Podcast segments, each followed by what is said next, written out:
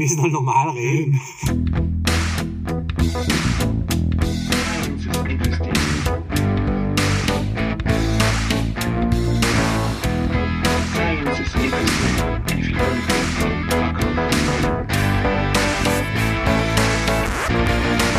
Gleich.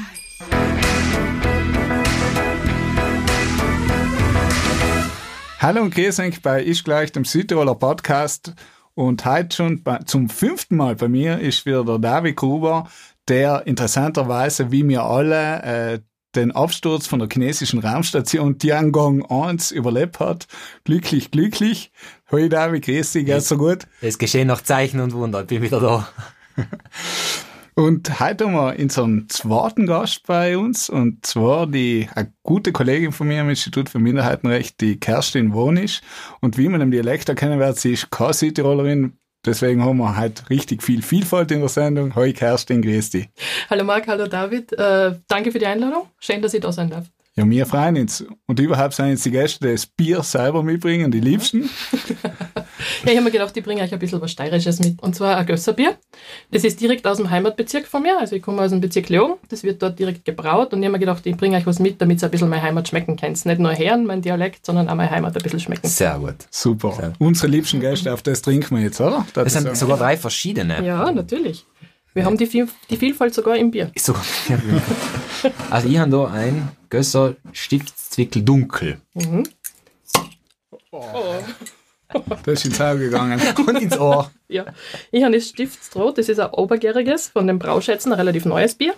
Schauen wir mal. Ja. Passt, ah, ja. Und ich habe Stiftswickel hell. Schauen.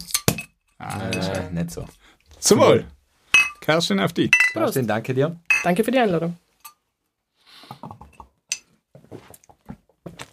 So, bevor wir die Kerstin näher vorstellen und dann mit dir reden, Ich habe gedatscht. Ja, bravo David, Aber nicht auf Mikrofon.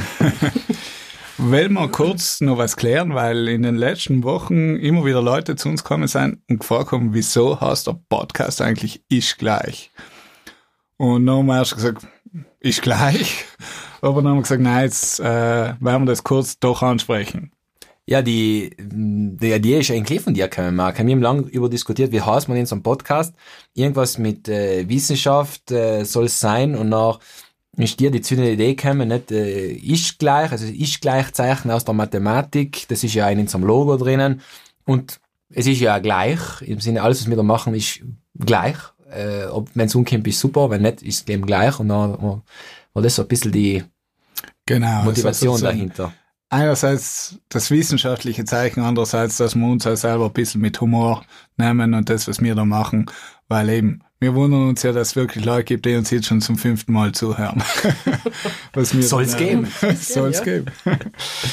So, Ist gleich. David, was, was war bei dir in letzter Zeit Spannendes? Ist was passiert? Außer natürlich der Absturz von der chinesischen Raumstation, der uns alle angezogen hat, zumindest medial. ich muss sagen, ich habe mir ja gewünscht, gewünscht hätte ich mir, dass der bei uns äh, irgendwo in der Nähe abstürzt, äh, dann, oder zum, in der Nähe, nicht auf Gummer, sondern in der Nähe von Gummer. Wir wären ja zum Tempel der äh, Raumfahrtsüchtigen geworden. Nicht? Das war ja äh, von dem her ein, äh, wäre das eine super Sache gewesen. Ist dann leider nicht passiert, ganz langweilig im Pazifik abgestürzt. Äh, dafür haben wir etwas anderes gekriegt, und zwar die Sternendorf, also praktisch die Dörfer Steineck und Gummer und Gummer im Großplanet Darmstadt, ist ausgezeichnet worden von einem Portal für Astrotourismus, sowas gibt's, ähm, für einen besonders dunklen äh, Sternenhimmel und für ein, das astronomische Angebot. Also ein, ein Portal äh, ist das, das Werbung, nicht Werbung macht, sondern auf dem man sozusagen buchen kann, irgendwelche ähm, Reisen und, und Urlaube mit astronomischem Charakter. Und wir sind da jetzt in diesem Portal vertreten und haben eine Auszeichnung in Gold äh, erhalten. Also Gold im Sinne von, von der Dunkelheit und von der Reinheit des Sternenhimmels und vom Angebot, was wir in, in die Touristen eben äh, liefern. Also das war äh, das Highlight der Woche für mich. Unter anderem auch deswegen, weil ich da sehr viel organisatorisch mitgeholfen habe, dass das alles irgendwie, das hat ein paar Monate gedauert, dass das dann alles so funktioniert hat. Also wir sind jetzt äh, ein, ein Prädikat Gold, was das Sternenhimmel betrifft bei uns in, in Gummer. Ja, gratuliere David. Also, bravo. Geil. Jetzt heißt es offiziell die dunkelste Ecke Südtirols. Ich habe nicht gewusst, dass da nicht gekommen. Entschuldige, die müssen wir jetzt entschuldigen. Sehr wenig die Sonne hinscheint, aber ist auch auf Nacht extrem dunkel. Dunkle Materie, dunkle Energie, dunkles Bier Genau. und dunkles Gummer. Ähm, Marc, wie war's bei dir? Ja, bei mir ist äh, einerseits was passiert, was ich eigentlich vor ein paar Monaten noch nicht für möglich gehalten gehabt habe. Nämlich ist der Minority Safeback war erfolgreich. Die Unterschriftensammlung von einer Million Unterschriften ist erreicht worden. Gleichzeitig ist der notwendige Threshold, der in sieben Ländern notwendig gewesen worden ist, in elf Ländern äh, ähm, haben sie den erreicht. Auch in Südtirol. In Südtirol ist ein bisschen eine Last-Minute-Aktion. Da ist ja die Unterschriftensammlung erst in den letzten Wochen äh, wirklich losgegangen und in Italien eben. Äh, ich sag Südtirol natürlich ist also als Land Italien, äh, was gezählt wird, aber die meisten Stimmen sind de facto wirklich aus Südtirol gekommen, ein paar aus Aosta und aus Frialulisch Venezia, aber Großteil wirklich effektiv aus Südtirol. Und äh, ja, eben elf Länder, also es war erfolgreich. Und äh, ihr habt im letzten, in der letzten Woche eben ein paar Interviews geben müssen zu dem Thema und ganz viele, nicht nur die Medien, sondern so Leute, die ermutigt haben, selber zu schreiben und gesagt, ja, super, wie geht's jetzt weiter?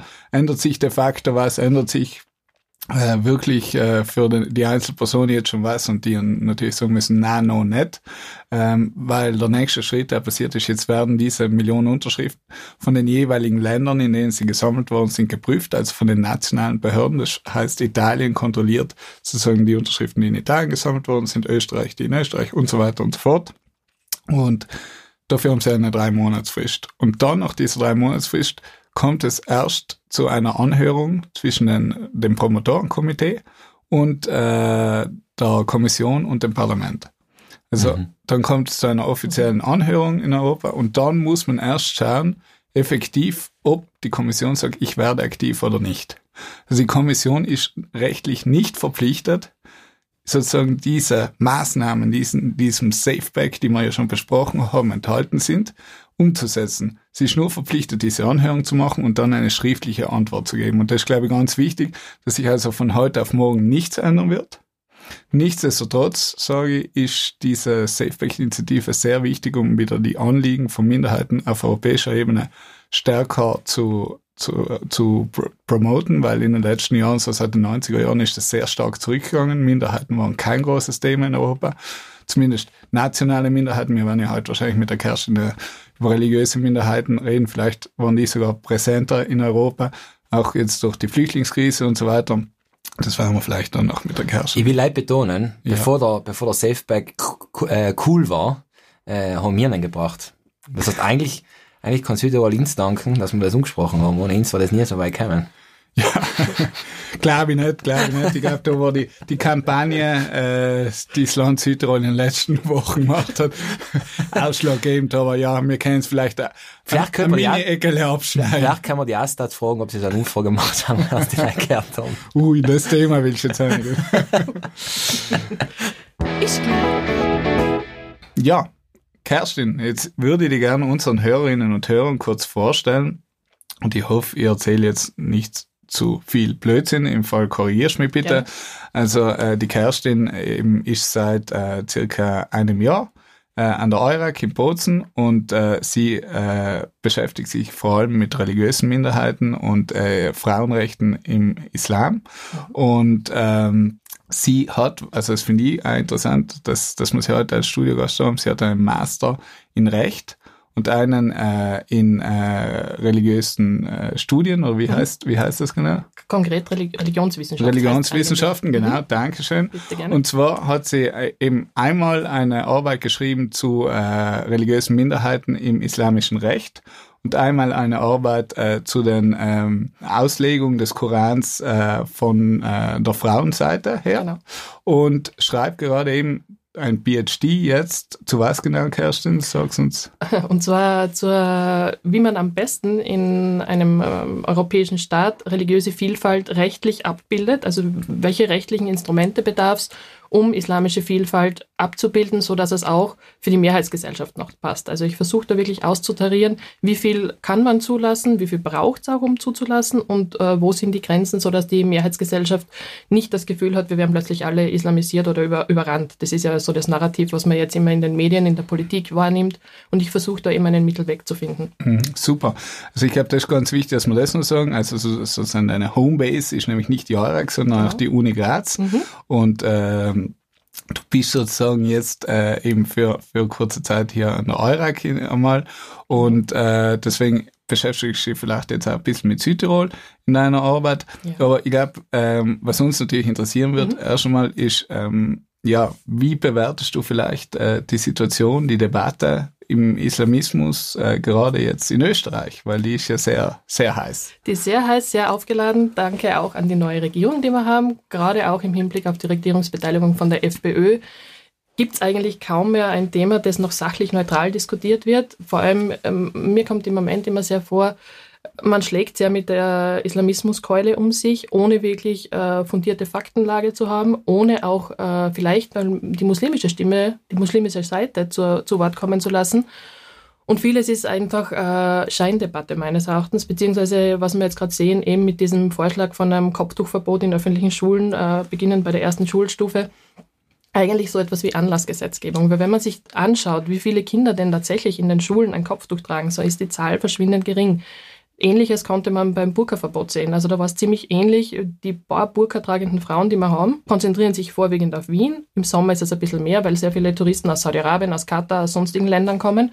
Aber in Wahrheit, wenn man da ein bisschen einen entspannteren Zugang hätte, ein bisschen eine pragmatischere Lösung, die man in den Jahren davor in Österreich durchaus gehabt hat, hätte es dieser, dieser Gesetzgebung gar nicht bedurft. Und wenn man sich jetzt anschaut, was aus dem äh, Burka, also aus diesem Verhüllungsgesetz eigentlich geworden ist, es hat, hat glaube ich, 50 Anha Amtshandlungen gegeben, überhaupt nur seit Oktober. Wobei, glaube ich, wirklich nur eine wirklich abgestraft worden ist und die versucht, das Verbot ja zu kippen. Die, Mhm, die versucht, den äh, Europäischen Gerichtshof für Menschenrechte anzurufen. Und der Rest waren Straßenmusikanten, die halt mit einer Pferdemaske gespielt haben und eine Anzeige gekriegt haben. Ein Hai, also ein, ein, ein Student, der als Hai verkleidet vor einem McShark äh, Store in Wien für, eine, für Telefone und MacBooks äh, Werbung gemacht hat, den hat es betroffen. Das heißt, in Wahrheit ist das Kosmetik meines Erachtens. Es gibt Probleme, die gehören angesprochen, ganz klar. Und ich bin äh, streng, äh, wirklich eine Gegnerin von irgendeiner Zwangsislamisierung, einer, einer Vorschrift, die Mädels vorschreibt, sie müsst ein Kopftuch auch setzen, auch streng, streng religiöse Eltern, die mit den Kindern dann plötzlich ab sechs, sieben Jahren musst du ein Kopftuch aufsetzen. Das, das geht nicht. Aber jetzt von staatlicher Seite her das regulieren zu wollen, finde ich einfach den falschen Zugang. Wenn man sieht zum Beispiel auch im Iran, genau da haben wir jetzt ja eine staatlich aufoktroyierte Kopftuchpflicht. Ich meine, das ist das krasse Gegenteil. Aber man sieht, dass es eigentlich von der Gesellschaft sehr abgelehnt wird und dass es in Wahrheit das Problem nicht löst, sagen wir mal so. Mhm. Mhm. Das heißt, ich plädiere für einen viel entspannteren und sachlicheren Zugang zu dem ganzen Thema. Das Kopftuchverbot wird zurzeit nur äh, diskutiert, oder Genau. ist das? Nein, Das ist äh, es ist noch nicht umgesetzt. Die Regierung äh, hätte das aber gerne und ich denke mal, sie werden auch einen Weg finden. Nur so wie sie es jetzt formuliert haben, ähm, geht es ja sehr stark in Richtung wirklich nur islamische Kopfdeckung äh, verbieten und das wird rechtlich auch nicht halten. Weil wenn, müsste man es wirklich breit anlegen und sagen, okay, alle religiösen Bedeckungen, dann dürfen die dann auch keinen Kopftuch mehr haben. keine Kipper zum Beispiel. Ja, Kippa, genau, ja. Mhm. genau. Oder Kreuz sichtbar zu tragen. Aber so im Moment, wie, wie es artikuliert wird, sieht man ganz genau, es, es äh, zielt auf die Muslime ab und es führt wieder noch zu einer tieferen Spaltung und mir kommt vor auch wirklich zu einer Aufhetzung Mhm. und einer noch verstärkteren Ausgrenzung. Okay. Ähm, Kerstin, was mich interessieren wird, weil es ist ja total interessant, äh, was du da machst. Mich würde interessieren, wie du eigentlich selber dazu gekommen bist und auch vielleicht ein bisschen für unsere Hörerinnen und Hörer kurz nochmal auch deinen ähm, Alltag kurz nachzeichnest, weil ich weiß, du warst in Palästina, Ja. du wirst äh, in ein paar Monaten äh, in, äh, im Iran sein Ja. und ich denke mal, also es sind sicher total spannende Erfahrungen, die du da vor Ort machst. Genau, das waren richtig spannende Erfahrungen, die halt auch ganz stark ähm, in meinen Alltag einfließen. Angefangen hat es 2003, 2004. Ich habe während dem Studium in einem Reisebüro gearbeitet, einfach weil ich mir mein Studium selber finanzieren habe müssen. Meine Eltern haben das Geld nicht gehabt. Und es war ganz ein kleines Reisebüro und wir waren einer der ersten Reisebüros in Österreich damals, die eine Libyen-Reise angeboten haben. Und mein Chef hat mich mitgeschickt als Reiseleiterin. So hat es eigentlich angefangen. Und äh, vor der Reise habe ich schon sehr Angst gehabt, muss ich sagen, und mit einem mulmigen Gefühl, weil man immer hört, der Frau ist nichts wert und du wirst nichts erreichen und du als Reiseleiterin kannst gleich vergessen und hin und her. Und eigentlich hat sie genau das Gegenteil dann ausgestellt. Ähm, wir sind sehr herzlich willkommen geheißen worden und auch ich als Frau habe durchaus für die Gruppe verhandeln können in Hotels, in sonstigen. Das heißt, eigentlich genau das Gegenteil ist eingetreten. Mhm. Und da hat mir das zum Faszinieren angefangen. Und ich habe mich dann zurück in Graz ähm, ja, viel mehr eingelesen in die Thematik, hab dann auch, bin, so, bin an, an die Translationswissenschaft gegangen und habe eineinhalb Jahre lang Arabisch äh, dazu gemacht, weil es mir einfach äh, wirklich interessiert hat und ich möchte, ich habe hab irgendwie den Wunsch gehabt, das nachvollziehen zu können, lesen zu können in der Originalschrift. Ja, so hat es angefangen. Ja. Eigentlich. Ich bin dann danach vier Jahre sehr viel im Libanon gewesen, weil ich für ein Hilfsprojekt mitgearbeitet habe, also ein Bildungsprojekt für Palästinenser in Flüchtlingscamps im Libanon. Das hat natürlich auch mich sehr geprägt, vor allem der Libanon sehr spannend, weil Christen, Muslime so eng nebeneinander leben und miteinander erleben, ohne jetzt, natürlich gibt es Reibereien, aber das, das hat mich sehr fasziniert, dieses Modell. Ich war dann, so wie du richtig gesagt hast, in Palästina, habe dort an der Uni äh, Summer School gemacht und dann noch einen Monat ähm, Forschungsaufenthalt angehängt. Ja, also so bin ich dazu gekommen zur Materie und die lässt mir eigentlich nicht mehr los. Super. Ja, und am Arbeitsalltag, also was ganz wichtig ist für mich, ist eben Medienanalyse, also was ist halt schon wieder geschrieben worden, welcher Politiker sagt schon wieder was, wie geht in welche Richtung. Auch viel, aber immer wieder zu schauen, was ist in der arabischen Welt, was grad, wird gerade innermuslimisch diskutiert, welche Debatten gibt es da, wie versucht man da den Islam neu zu interpretieren, neu zu leben, vor allem auch im Hinblick auf Frauenrechte und auf, auf, auf feministische Bestrebungen, die es durchaus gibt dort. Das ist eigentlich so ziemlich mein Alltag. Beziehungsweise auch sehr viel Kontakt zu den Communities. Also in Österreich bin ich schon sehr stark. Ich gehe wirklich in Moscheen rein, ich rede mit den Imame, soweit es sprachlich geht. Das ist nicht immer der Fall. Und jetzt versuche ich das gerade einmal in Südtirol zu machen, weil ich denke, das ist ein großer Bedarf da, zu schauen, wer ist überhaupt da, welche Communities gibt es, welche Wünsche haben die, wie kann man damit umgehen, wie kann man auch schauen, dass man das vereinbar macht, äh, Südtiroler und Muslime zu sein, gleichzeitig. Wie viel, wie viel gibt's da? Also in Südtirol? In Südtirol so Schätzungen 15.000 bis 20.000 sind mittlerweile da. Mhm. Also, ja, okay. Siehst du eigentlich auch Unterschiede dann zwischen Österreich, zwischen den Communities in Österreich und in Südtirol? Ja, schon, ganz stark. Also wie in Österreich von den Communities her gesehen, ist das eine ganz andere, ganz andere Ausgangsposition, weil der österreichische gesetzliche, Rahmen ganz anders ist als da. In Österreich ist der Islam seit mehr als 100 Jahren anerkannt. Wir haben zum Beispiel islamischen Religionsunterricht in allen Schulen seit 1981. Das heißt, diese lange Tradition, die wir schon haben. Man hat da in, in Österreich viel eher das Gefühl, also man hatte es jetzt bitte nicht mehr, aber bis vor kurzem, dass das eher sehr pragmatisch geregelt wird und die sind da, damit gehen wir um, die haben Rechte und solange sie sich integrieren, das passt. Eben deswegen auch den Religionsunterricht. Es gibt äh, islamische Seelsorger fürs Gefängnis, fürs Bundesheer zum Beispiel, all diese Dinge. Und es fördert hier die Strukturen. Und das merkt man in den Communities, gerade auch wenn man mit, ich habe sehr viel mit jungen Muslimen zu tun, da in Bozen genauso wie in Graz.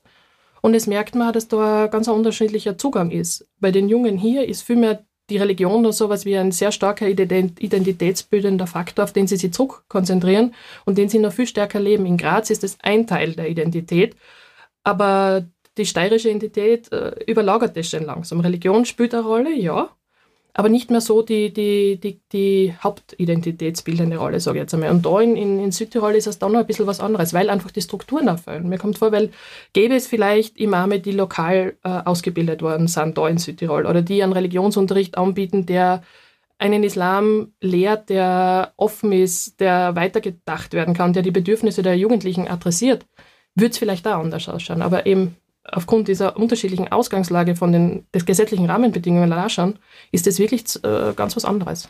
Riskiert man in Südtirol eher so mehr Parallelgesellschaften dann in dem Sinne? Bis zu einem gewissen Grad denke ich schon, ja.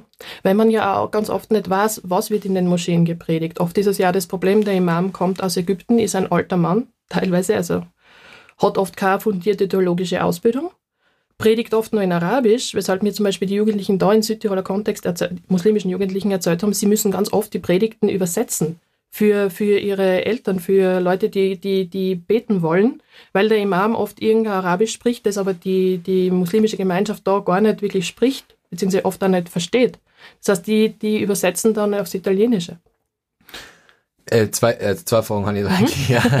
äh, erstens mal, wie wird man eigentlich zum Imam? Mhm. Wie wird man, also da gibt's ja in, in, du hast mir das damals einmal erklärt, es gibt keine höchste Instanz. Also äh, Priester wird man ja geweiht, nicht? Genau, Von einem genau. Kardinal, glaube ich. Keine Bischof? Ahnung. Bischof, vom Bischof, Bischof, Bischof, okay.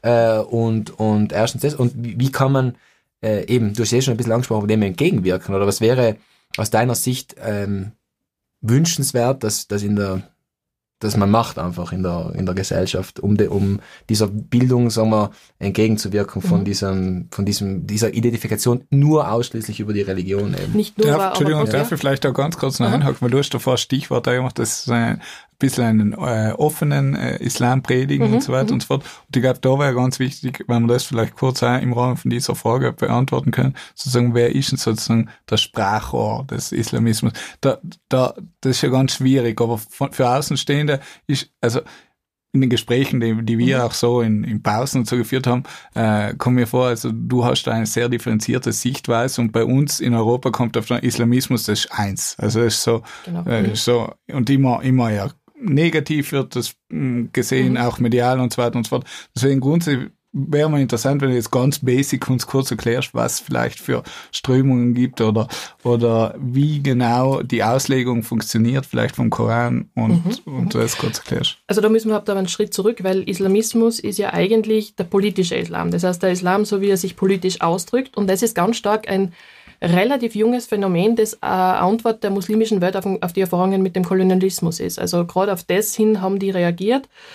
Ähm, es gibt mehrere Vordenker dieser Strömung. Der eine ist der Hassan al-Banna, der war 1923 ungefähr in Ägypten, der ist groß geworden damit. Und da sind viele darauf aufgesprungen, auf dieses. Der hat davon, darauf abgezielt, einfach die Gesellschaft von unten wieder zu reislamisieren, zurück zu den äh, Werten vom Mohammed, vom Religionsstifter, zu einem frommen Leben, um die Erfahrungen des Kolonial Kolonialismus zu überwinden, um quasi die Rückständigkeit der arabischen Welt eben, um dem etwas entgegenzusetzen. Der hat eigentlich noch relativ friedlich, äh, se- seine Versionen waren sehr friedlich, aber die, die danach gekommen sind, haben das natürlich auch mit äh, Waffengewalt versucht durchzusetzen. Und auf diese Strömung hin, äh, das ist eben dieses eine, der, die Muslimbrüderschaft ist daraus entstanden, die mittlerweile global agiert. Also die sind sehr stark vertreten, teilweise mittlerweile auch schon in Universitäten, sind stark im Westen engagiert. Die versuchen teilweise eben von unten drauf, also die Gesellschaft wirklich von unten zu islamisieren. Sie erreichen sehr stark auch die jungen Muslime, weil sie einfach ähm, sehr viel Wert auf, auf Gemeinschaft, Gemeinschaft setzen, auf, auf ethische Werte, auf soziales Handeln. Und damit erreichen sie viel auch bei den Jugendlichen, gerade die auf Identitätssuche sind teilweise. Und das andere ist der Islam, der aus Saudi-Arabien exportiert wird, der Wahhabismus, der eine sehr rigorose, eine sehr strenge Interpretation des Islams ist und die natürlich mit Hilfe der Petrodollars genauso missionieren und die ganz stark aktiv auch zum Beispiel im Balkan sind. Also da sieht man sehr stark, dass die auch dort die, die den sehr offenen, teilweise sogar sophistisch, sophistisch angehauchten Islam von Bosnien teilweise auch unterwandern. Und die Saudis haben Geld, die können sich Moscheen leisten, die können auch Prediger senden. Also das sind so zwei große Strömungen. Dann gibt es noch immer wieder die Salafisten, die oft in Deutschland zum Beispiel auffallen durch Kora- Koranverteilungen und sonstiges. Die sind alle so unter diesem breiten Spektrum des Islamismus äh, zusammenzufassen. Und die, die kriegerische Ausbreitung oder beziehungsweise die, die negative Facette ist halt dann wirklich der Terrorismus und der Dschihad, den man da immer wieder sieht bei den Anschlägen. Und ganz generell zur Koranauslegung. Das Problem ist halt, so wie du es so richtig gesagt hast, es gibt keine Instanz im Islam, also keine oberste Instanz, so wie zum Beispiel den Papst, der das Monopol auf die Auslegung hätte. Im Prinzip die sunnitisch-muslimische Seite, es gibt die Hauptströmungen Sunniten und Schiiten und die sunnitische Seite, die die Mehrheit der Muslime, also 85 Prozent der Muslime weltweit sind Sunniten. Und die, die Stelle, die für sich behauptet, die, Ober, die Auslegungsoberhoheit zu haben, ist die Al-Azhar-Universität in Kairo. Und wenn die ein Fatwa, also ein Rechtsgutachten äh, rausgibt, folgen teilweise die Muslime dann dieses Rechtsgutachtens. Das Problem an der Sache ist aber auch wieder, dass die, gerade wenn es um Frauenrechte geht, dass die Al-Assad sehr, sehr lange männlich dominiert ist und sie untersteht halt dem ägyptischen Staat. Und das ist auch wieder ein Problem im Hinblick auf die Anwendung von der Scharia in Bezug auf Frauenrechte und diese Dinge. Im Prinzip aber, wie man Imam wird, Teilweise kommen die Imame eben von der Al-Azhar-Universität. Viele werden in Saudi-Arabien ausgebildet. Da haben wir dann wieder den äh, Import von den wahhabistischen Strömungen. Was Österreich betrifft, kommen sehr viele Imame aus der Türkei, weil man einfach äh, historisch gesehen enge Beziehungen zur Türkei hat. Es gibt, äh, ich glaube, der Großteil oder Zwei Drittel der Muslime in Österreich waren bisher türkisch geprägt. Das heißt, wir haben wirklich die türkischen Imame im Haus. Wir haben in Österreich, wir haben sehr viele Moscheen, die der Türkei, von der Türkei auch finanziert worden sind bisher. Und das ist natürlich ein Problem. Und wie man dem entgegenwirken kann, denke ich einmal, wäre wirklich äh, zu schauen, dass man Imame im Land ausbildet. Weil dann hat man eine Kontrolle, zumindest teilweise, was man lehrt, wie, welche Strömungen diese, diese Imame ausgesetzt sind.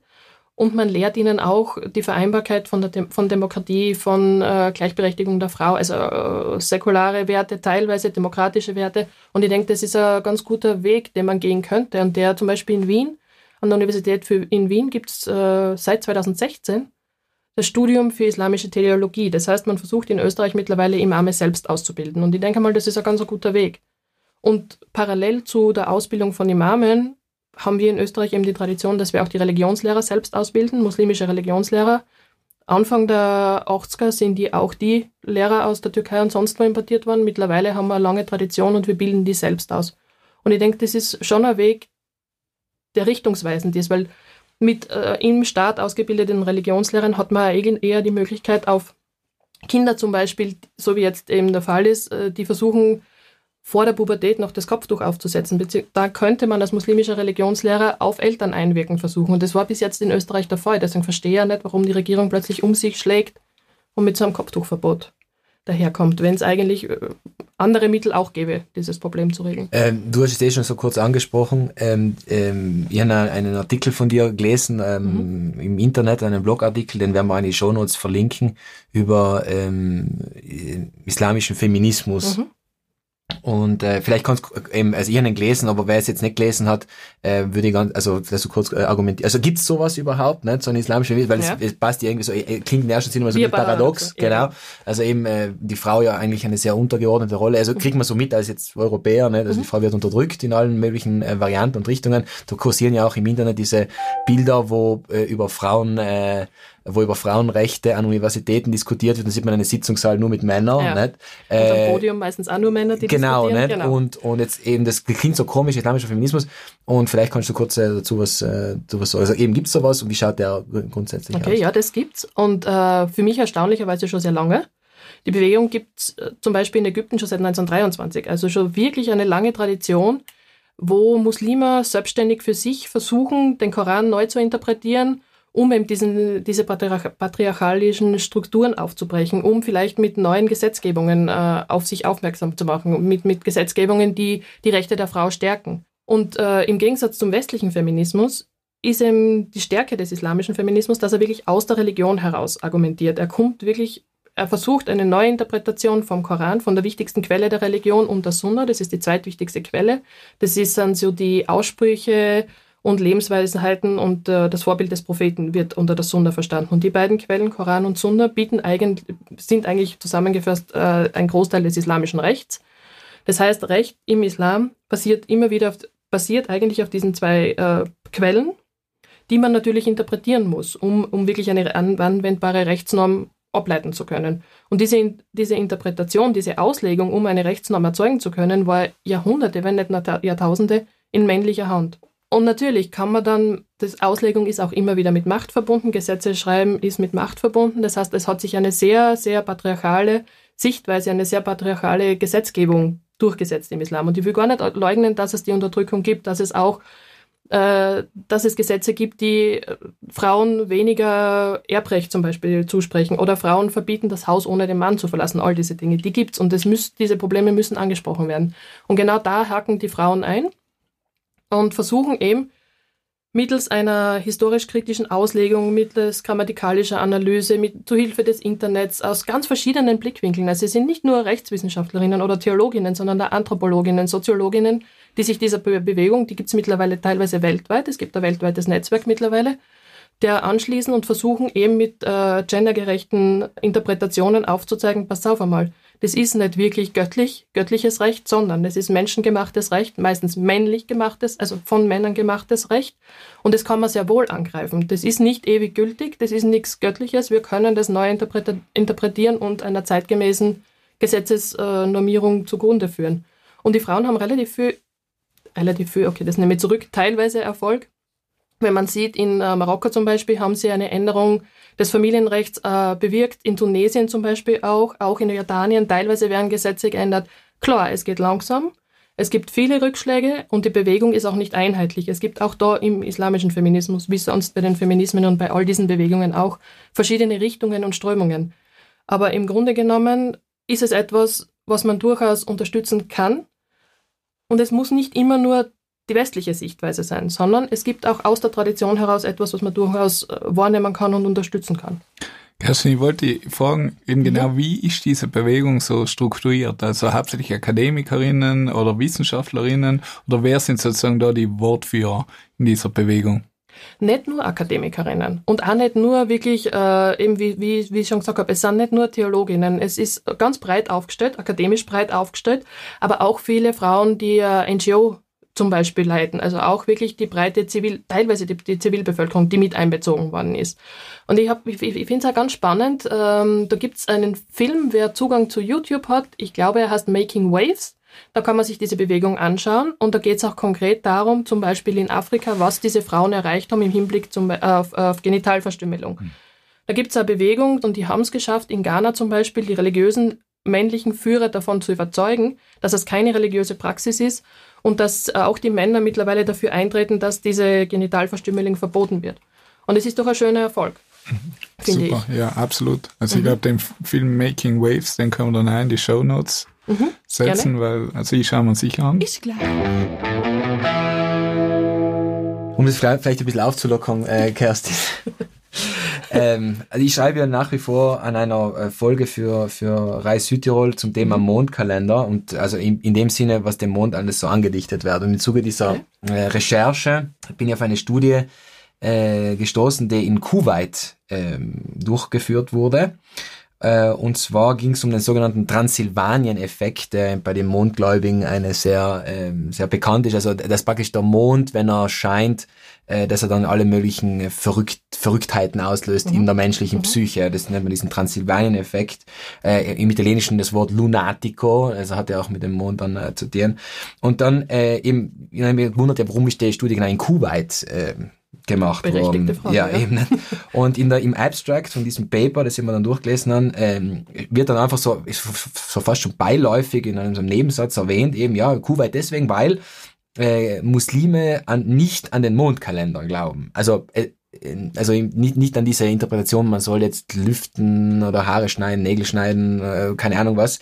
Äh, also angeblich äh, glauben Muslime nicht und deswegen war der Grund, warum sie das, also warum sie vor allem muslimische Menschen überprüft haben, die in eine Psychiatrie eingeliefert worden seien, um zu vermeiden, dass da irgendwelche Patienten sich befinden, die aufgrund einer selbsterfüllenden Prophezeiung eingeliefert werden. Ja. Also sp äh, sprich in Europa hat man sich, hätte man die Sorge, jemand sieht den Film und denkt sich, ah, heute müsste ich spinnen, ne? und dann wird er eingeliefert ähm, oder, lässt, oder lässt sich einliefern. Und das äh, wollten die damit verhindern. Jetzt äh, meine Frage, hast, bist du jemals in deinen Untersuchungen, Forschungen äh, da zum Thema auf dem Thema Mondkalender gekommen zufällig? Also stimmt es, dass Muslime nicht an sowas glauben oder äh, wie schaut das so aus, so ganz allgemein? Also ganz allgemein gesehen, der Mond hat ja schon eine große Bedeutung im Islam, weil danach richtet sich zum Beispiel Ramadan und äh, all diese Dinge, die richten sich sehr stark nach der Sichtung des Mondes. Aber so einen Kalender tatsächlich hätte ich noch nicht gesehen. Ich habe äh, wirklich meine Freunde in Bosnien und in Pakistan äh, auch ein bisschen auf das Thema äh, angesprochen und die sagen, na sowas gibt's gar nicht. Es gibt aber so kulturell religiöse Bräuche, dass man sich zum Beispiel am Donnerstag in der Nacht nicht die Haare schneiden soll. Dass man Am, am Donnerstag. Donnerstag in der Nacht nicht die Haare schneiden soll. Dass Beziehungen am Freitag besonders äh, unter göttlichen Segen stehen. Solche Dinge gibt schon, sind jetzt aber nicht wirklich mit dem Mond verbunden. ah, interessant, okay. Also, und am Dienstag sollte man auch sich die Fingernägel nicht schneiden. Also solche Dinge, die gibt's, aber das ist jetzt nicht auf den Mond zurückzuführen, sondern das ist wahrscheinlich irgendwie Aber sind die dann religiös. direkt auf den Koran zurückzuführen Auch oder nicht. sind die einfach nur so Volksglauben. Volksglauben? Genau, Volksglauben. ja. Auf den Okay. Koran auch nicht und auf die Hadithe, also auf die Sunna-Überlieferungen vom Propheten auch nicht. Das habe ich nämlich extra nachgeschaut. Okay. Nein, gibt's nicht. Es gibt ein Hadith, wo, wo der Prophet äh, befragt worden ist zum Dattelanbau. Irgendeiner ist auf der, Dat auf der Dattelbalme herumklettert und wollte vom Prophet wissen, ob er die jetzt so oder so schneiden soll. Und der Prophet hat halt irgendeine Aussage gesagt. Und die Palme hat im ganzen Jahr keine Datteln mehr tragen. Und daraufhin hat, ist man halt zum Propheten gegangen und gesagt, na Moment einmal, was war das jetzt für Offenbarung? Mein, mein, mein Palme quasi ist nicht mehr fruchtbar. Woraufhin dann der Prophet gesagt hat, naja, ihr müsst schon unterscheiden, ob ich jetzt in meiner Eigenschaft als Prophet spreche oder als Privatmann.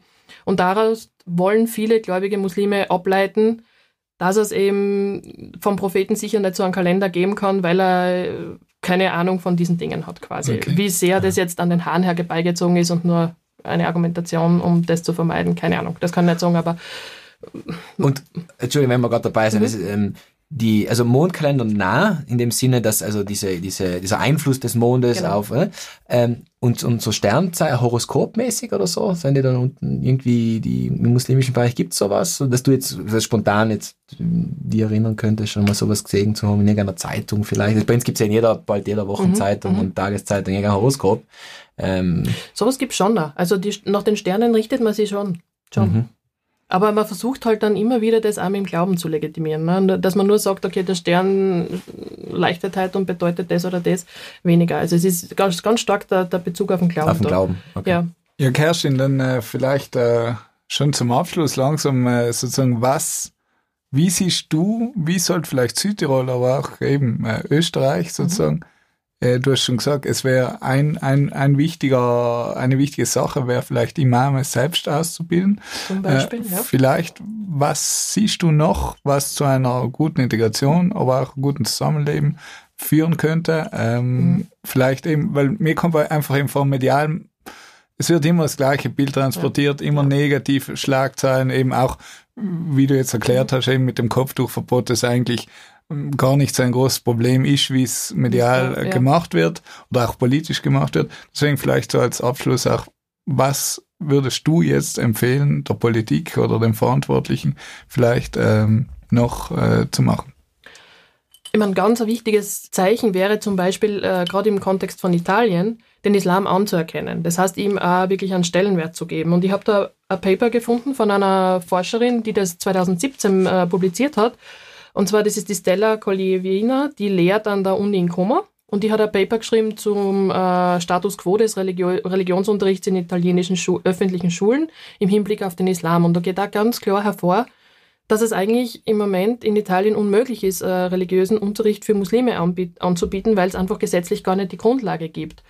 Und es gibt ein zweites Paper, publiziert von einer Forscherin von der Uni in äh, Mailand, die in dieselbe Kerbe schlägt, dass eigentlich äh, der religiöse Pluralismus und generell die Vielfalt in Italien ja auch immer mehr zunimmt, aber die gesetzliche Lage überhaupt das nicht abbildet und die Politik dem auch nicht äh, Rechnung trägt.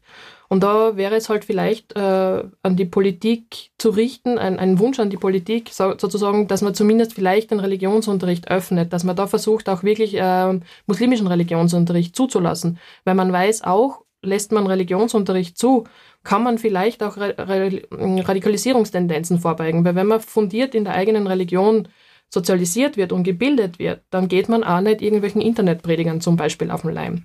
Ich weiß schon, dass es jetzt sehr weit aus dem Fenster gelehnt ist. Ich komme halt aus dem österreichischen Kontext, wo wir 30 Jahre lang äh, muslimischen Religionsunterricht haben und eigentlich gute Erfahrungen teilweise damit gemacht haben. Nicht überall, aber Großteil ist gut. Und vielleicht ist das etwas, wo, was man anregen könnte.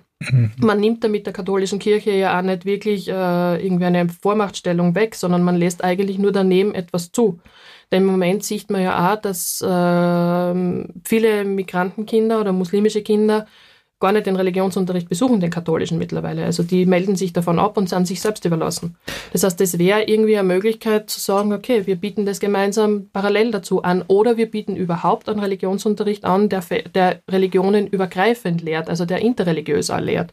Das Eben. gibt's bis jetzt auch nicht, Entschuldigung. Ja, nein, nein, nein, äh, die, also da, da muss ich ein bisschen widers- widersprechen. Okay. Nicht, nicht im Sinne von, was können, was können, was kann die Politik machen, so, sondern äh, ich wäre eher dafür, dass der Religionsunterricht komplett äh, aus den Schulen verschwindet. Ne? Also jetzt nur extra einen Religionsunterricht anzubieten, weil dann irgendwann kann man auch die, die Religion des fliegenden Spaghetti-Monsters als Religionsunterricht anbieten. Ne? Also irgendwo äh, gibt es dann auch eine Grenze und deswegen würde ich überhaupt, in, also das ist jetzt meine persönliche Meinung, den, den Religionsunterricht aus, aus, ähm, aus der Öffentlichkeit ähm, ver bannen, unter Anführungszeichen, oder, oder ich sehe das so im Sinne von Religion ist, Priva ist Privatsache. Ne? Genau. Und deswegen, also den Religionsunterricht Unterricht jetzt den islamischen, äh, das hat jetzt nichts mit dem islamischen Religionsunterricht zu tun. Also grundsätzlich jeder Art von Religionsunterricht hat in einer Schule nichts mehr verloren, me- meine Meinung. Deswegen weiß ich nicht, ähm, gibt's unter dem, unter dem Gesichtspunkt, wenn man das jetzt also nicht so machen würde, Mhm, mhm. äh, irgendwas, was, was nicht jetzt unbedingt die Politik machen will, ich kann mir nicht vorstellen, dass ein Matteo Salvini jetzt äh, äh, sich für die für den Islam einsetzt als Ministerpräsident, wenn er es wird oder nicht, ich weiß nicht. Aber kann, kann, was kann ein was kann ein Normalbürger machen, zum Beispiel, Okay. nicht um jetzt irgendwie, ja, Darf ich kurz vielleicht da Ja. einsprechen? Ja, ja, ich glaube, äh, grundsätzlich, äh, okay, was jetzt den Religionsunterricht im öffentlichen Raum angeht, okay, da mm, kann man konträre Meinung haben, aber ich glaube, das Wichtige, die wichtige Aussage von dem Paper ist schon, dass, glaube ich, wenn jemand eine, eine Werteausbildung bekommt, ob das, und eben, dass man sich grundsätzlich nicht so leicht an Radikalisierungen wendet.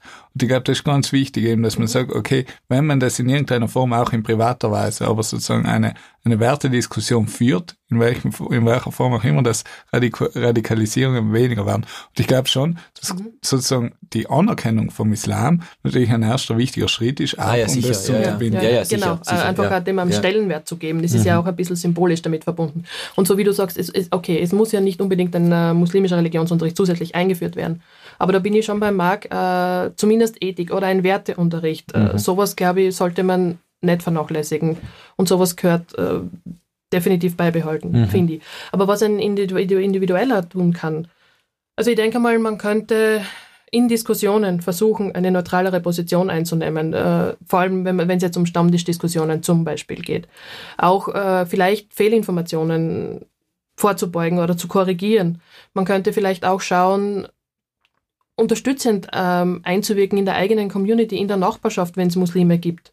Und nicht immer nur ausgrenzen. Und auch die Vielfalt wahrnehmen und die durchaus auch teilweise als Chance sehen. Nicht alle sind gut, aber es sind auch nicht alle Österreicher oder Südtiroler immer nur gute Menschen. Es kommt schon sehr aufs, aufs Individuum drauf an und ich denke, das sollte man wahrnehmen und das als Mensch behandeln und nicht plötzlich äh, irgendwie als was anderes, nur weil die Person jetzt ein Kopftuch aufhat oder keine Ahnung, irgendeinen Kaftantrag zum Beispiel. Na, Kerstin, danke vielmals, dass du da warst. Es war wirklich interessant. sie Äh, bleiben, Ja, ich- du ich gehe bleibst natürlich da, ähm, aber schon jetzt die Einladung von meiner Seite. Irgendwann wäre es interessant, wenn du wieder bei uns bist, überhaupt, wenn du vielleicht vom Irak äh, zurück, äh, Iran zurückkommst, Entschuldigung, äh, weil was machst du da genau? Vielleicht noch. Also ich mache einen äh, achttägigen Kurs an einer Universität in Qom, im südlich von äh, Teheran, zum Thema Schia-Islam und bleibe dann noch äh, zwei Wochen an dieser Universität, um weiter zu forschen, vor allem was Frauenrechte im Iran betrifft, beziehungsweise in der schiitischen äh, Tradition. Und dann auch, ganz ehrlich gesagt, zwei Wochen Rundreise. Weil wenn ich schon mal dort bin, muss ich mir das Land anschauen. Aber, wie, aber jetzt rein für dich persönlich. Ich mein, hast du nicht irgendwie dann auch, du hast ja gesagt, wie Lüben hast du schon ein bisschen so Sorge gehabt als Reiseleiterin und so, aber ähm, irgendwie gibt's nicht irgendwie Angst, dass du dann nicht mehr, dass sie nicht mehr rausgelassen oder so aus dem Land oder Na, das weniger. Weniger, das, das weniger. Mein einziges Problem im Moment ist, es hat dort dann 40 Grad oder mehr und ich muss ein Kopftüchel tragen. Und das ist dann wirklich äh, Okay, okay. eine Also ja, Erfahrung, ist wohl- die einzigartig ist wahrscheinlich, weil das war so in Libyen nie der Fall und das habe ich in Palästina nicht braucht. Im Libanon kurz einmal, wenn ich in gewisse Teile der Stadt gegangen bin, wo ich gewusst habe, das ist schiitisch geprägt, also da habe ich mir ein Kopftüchel aufgesetzt. Aber dort ist es generell wirklich, ich werde fast einen Monat im Land sein und einen Monat mit einem Kopftüchel rumzurennen und immer zu schauen, dass das Ding oben bleibt und nicht verrutscht und die wollen nicht die falschen Leute anschauen, also in den Augen und so. Also das ist, glaube ich, wirklich einmal eine Erfahrung, auf die ich gespannt bin. üben, üben, üben. Ja, Kerstin, Genau. ich wollte gerade sagen, ich werde Eurek Maintenance äh, eine Nachricht schicken, sie sollen eine Büroheizung ein bisschen raufdrehen. Und ich übe jetzt schon. okay. Ja, danke. So, danke fürs Gespräch, Kerstin. Ich glaube. Veranstaltungstipps würde ich sagen. Am 20. April, das habe ich schon in einer der alten Folgen angekündigt, ähm, man sieht, ich komme nur weg vom Mond. Äh, am 20. April findet um 20 Uhr im Planetarium eine Sonderveranstaltung statt, eine zweistündige. Da gibt's äh, wie gesagt, nichts zu trinken, es kostet etwas. Äh, und zwar zum Thema Mond. Erstens eben äh, alles mögliche Kurioses, äh, Absurdes, äh, Interessantes zum Thema Mond in einem äh, hoffentlich sehr kurzweiligen Vortrag und anschließend dann Beobachtung auf dem Dorfplatz in Gumma, wo man dann mit zwei Teleskope den Mond äh, beobachten kann und zwar die den zunehmenden Mond mit seinen Kratern. Also es schaut dann recht äh, eindrucksvoll meistens aus. Also wer sich ein bisschen Vorbild will zum Thema Mond, ähm, der Kalender kommt da vor tatsächlich, so der islamische Kalender ein bisschen, also passt jetzt sogar ist das? zum Thema. Ähm, am 20. April im Planetarium. Ist gleich. Jetzt sind wir bei unseren Social Media Tipps. David, du hast wieder einen tollen Twitter-Account für uns ausgegraben, habe ich gehört. Ja, und zwar äh, ein, den Twitter-Account vom, ähm, Entschuldige, jetzt muss ich gerade noch mal schauen, Twitter-Account vom Egon, äh, oder Erich, Erich Neuwirth heißt er.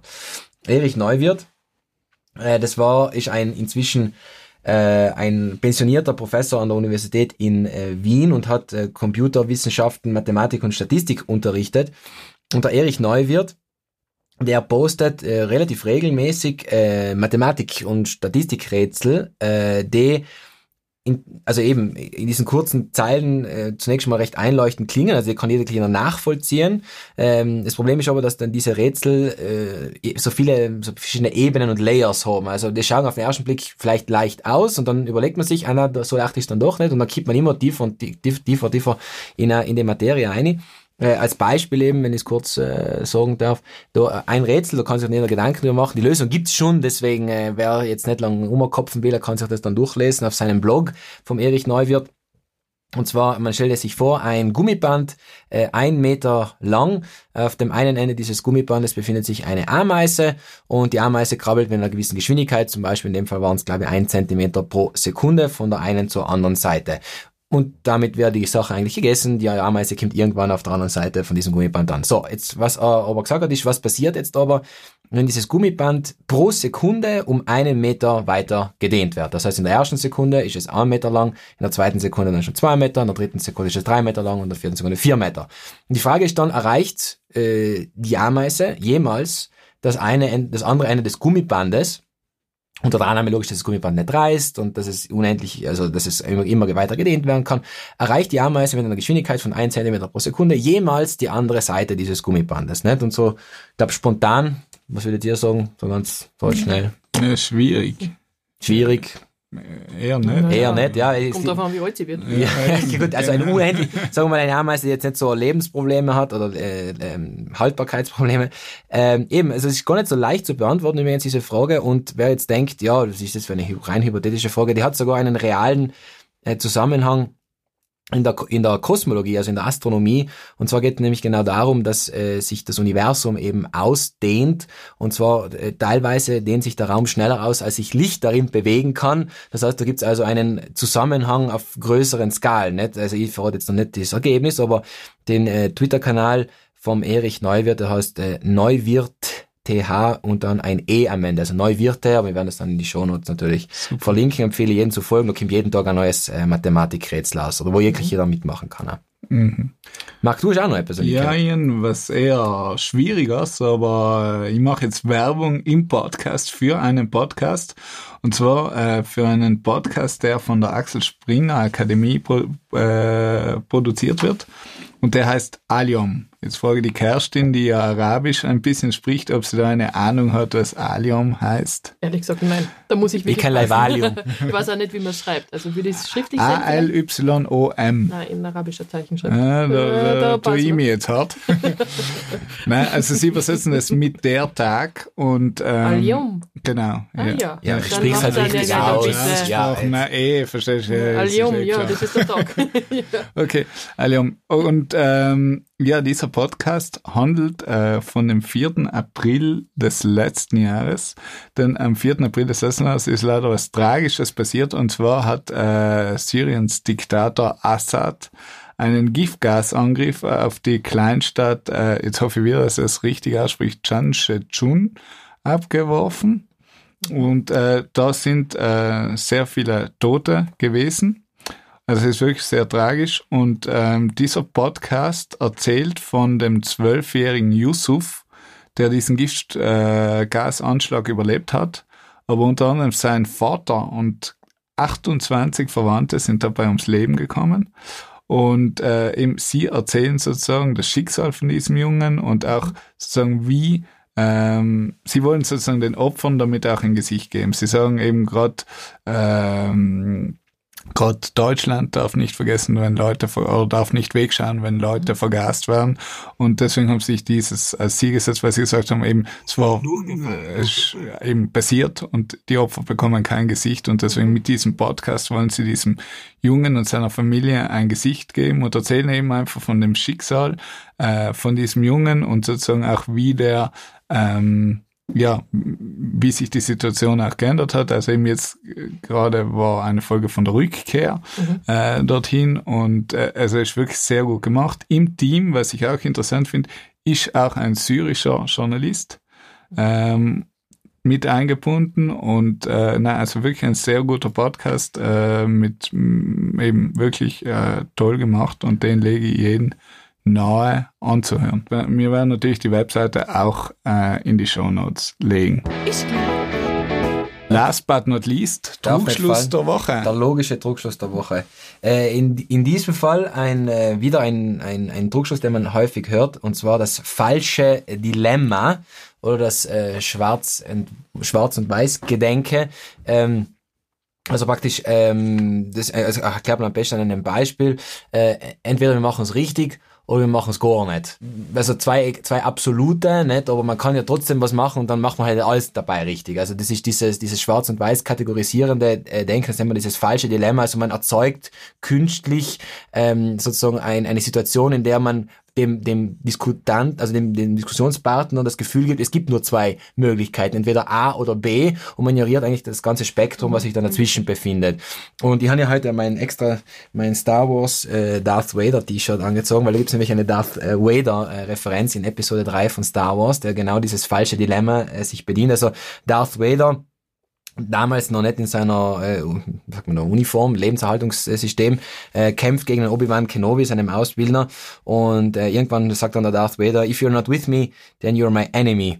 Und der Obi-Wan Kenobi sagt dann drauf, äh, only a Sith deals in absolutes. Also, äh, Genau. also wer sich dieses falschen Dilemmas bedient, der soll, der soll sich daran erinnern, dass er, dass er dann ein äh, Sith ist, sozusagen. also es kommt immer wieder mal vor, nicht, äh, diese, diese Situation, einfach dran denken, es ist nicht alles schwarz und weiß, sondern es gibt Genau. da. Ich sage jetzt gleich Hashtag Lieblingsnerds. Ja, genau. Ja, hallo. Ja. Also, jetzt wenn Star Wars nicht mehr Platz hat, dann kann man es Ja, gleich lassen. Na, war haben wir's nach, oder? Ja, wir haben hast du noch etwas auf dem Sendeplan? Du hast ja gar keinen Sendeplan. welchen? Ja, eben. Seit wann haben wir einen Sender? gleich. Ist gleich. Nein, ich möchte mich nochmal ganz herzlich bei dir, Kerstin, bedanken. Es war wirklich sehr spannend, ähm, eben gerade ein paar Grundlagen äh, zu erfahren und vieles mehr. Und äh, ja, du warst der zweite Gast in unserer Folge. Wir hoffen, dass wir bald einen dritten Gast natürlich begrüßen dürfen. Ähm, was wir natürlich auch gerne hätten, ist natürlich, wenn euch, äh, liebe Hörerinnen und Hörer, unsere Sendung gefallen hat und ihr auch Fragen an unsere Studiogäste habt, dass ihr einfach kommentiert, dass ihr sozusagen Teil von dieser Diskussion würdet, weil wir setzt der David und ich Ja, fragen gleich. mir fragen, gleich, was uns gerade so einfällt. Und deswegen, Wir, wir haben keine Lust auf einen Sendeplan, also bitte stellt uns Fragen. Genau. Nicht uns. genau. Aber Kerstin, ich glaube, eben, klar. sollten jetzt im Nachhinein noch Unklarheiten auftreten, ich glaube, du stehst gerne auch zur Gerne. Verfügung, Ja. wenn Wo findet man die Kerstin auf Twitter? Auf Twitter findet man genauso mich auf kwonisch. Da findet man mich. Da kann man äh, mir auch direkt Fragen stellen. Ansonsten an der Eurak einfach meine Mailadresse. Schreibt mir an der Eurak, wenn ihr Fragen habt. Ja, Wir werden deine Daten natürlich hinzufügen, aber wirklich eben, ich glaube, das ist, soll auch der Mehrwert sein, dass man wirklich mit unseren äh, Experten dann auch sprechen ich kann. würde mich freuen über jede Frage, über jede Diskussion. Gerne. Und nochmal vielen Dank für die Einladung. Danke dir fürs Bier und für deine Antwort. Also in dem Sinne, ich wünsche euch einen schönen Tag, einen schönen Abend, wann auch immer ihr ins Herz und lasst es euch gut gehen und sonst ist ja gleich. Bis gleich.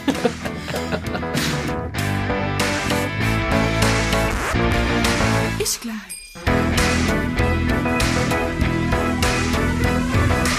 Jetzt war draußen sind eingeschlafen.